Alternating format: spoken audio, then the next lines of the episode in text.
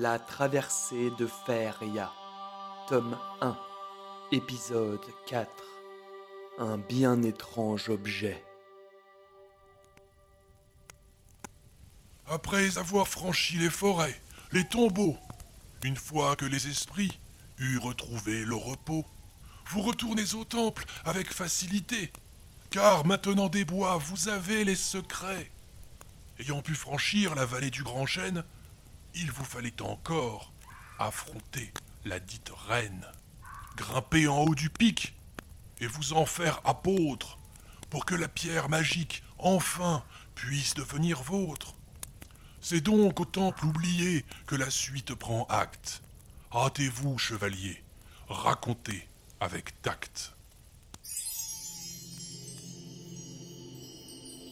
Après avoir franchi les cavernes du passage sur indication de l'elfe, notre chevalier retrouve sans mal le temple oublié.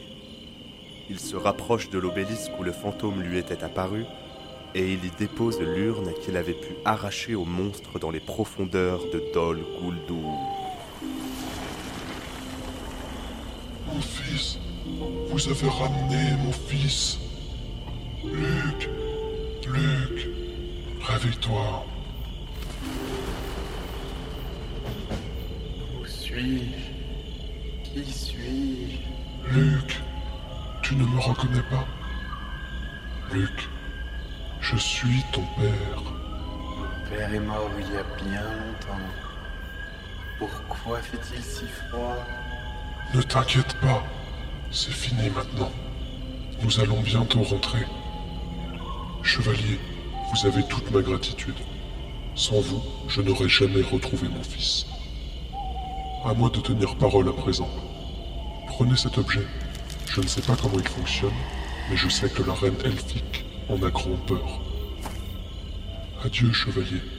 Puissiez-vous trouver ce que vous cherchez au-delà des apparences.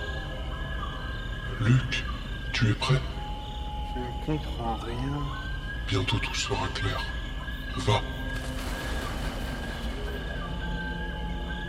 Bonne chance, chevalier. Et que la force soit avec vous. Après quelques incantations de druides et de magie, toute la tribu, le glaive en main, courait vers l'ennemi. La lutte était terrible. Je ne voyais que... Non mais attends, qu'est-ce que je suis en train de lire là? C'est pas la bonne page Oh. Reprenons. Qu'allait donc pouvoir faire notre chevalier avec cet étrange objet? Le fantôme ne lui avait pas indiqué en quoi il pourrait lui être utile. Toutefois, sa prochaine destination était claire. Il lui fallait retourner aux portes du royaume elfique pour essayer d'avoir un entretien avec la reine. Il verrait bien comment se dérouleraient les choses. Peut-être qu'une méthode plus amicale était encore envisageable.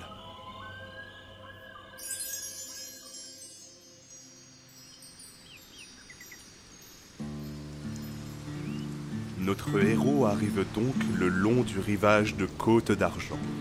Au loin se dessinent les portes de berceau de la vie, domaine royal des elfes depuis des temps immémoriaux.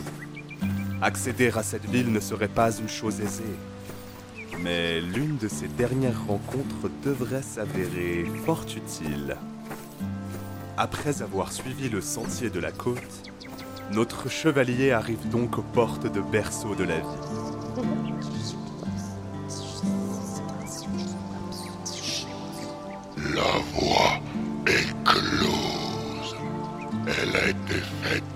Par celle qui la garde. La voie est close. Le chevalier dit alors au gardien qu'il a récupéré un objet qui pourrait intéresser la reine elfe. Aucun humain n'est autorisé à pénétrer dans le berceau de la vie. Il mentionne alors sa rencontre avec la magicienne, espérant que cette dernière veuille bien se porter garante de ses bonnes intentions.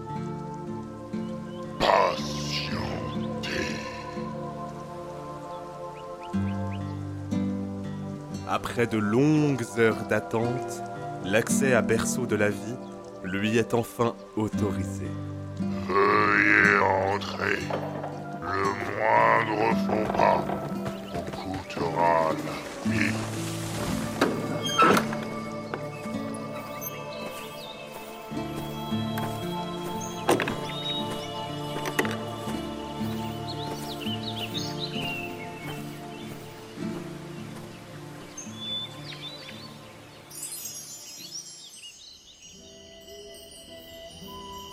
Avant de vous laisser accéder à la salle du trône, je dois d'abord y voir plus clair sur vos intentions.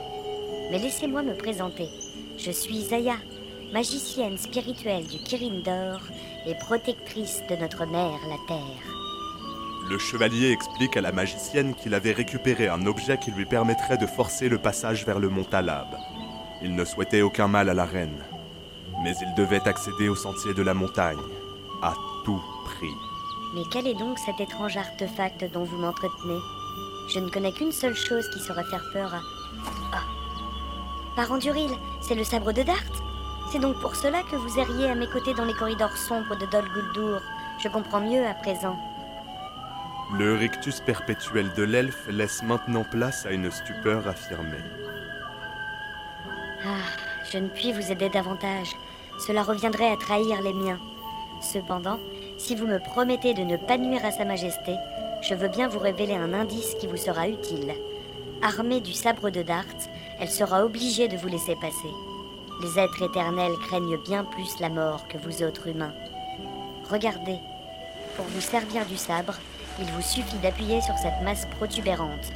Mais soyez conscient que vous tenez entre vos mains un objet d'une grande puissance. Allez-y, essayez.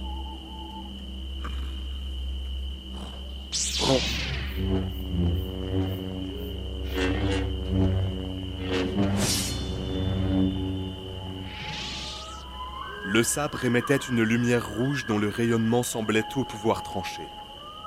Ayant été averti, d'un pas sûr, notre héros se dirige alors vers le palais. Bien décidé à ne pas rebrousser chemin, il doit maintenant réussir à terrifier la reine pour se voir accorder un droit de passage. Après être arrivé jusqu'ici, allait-il enfin pouvoir accéder au mont Talab et à la pierre magistrale de puissance? Pourquoi avait-il désespérément besoin de cette pierre, au point de traverser le monde de Faeria Bientôt, tout sera clair. La fin du sentier approche.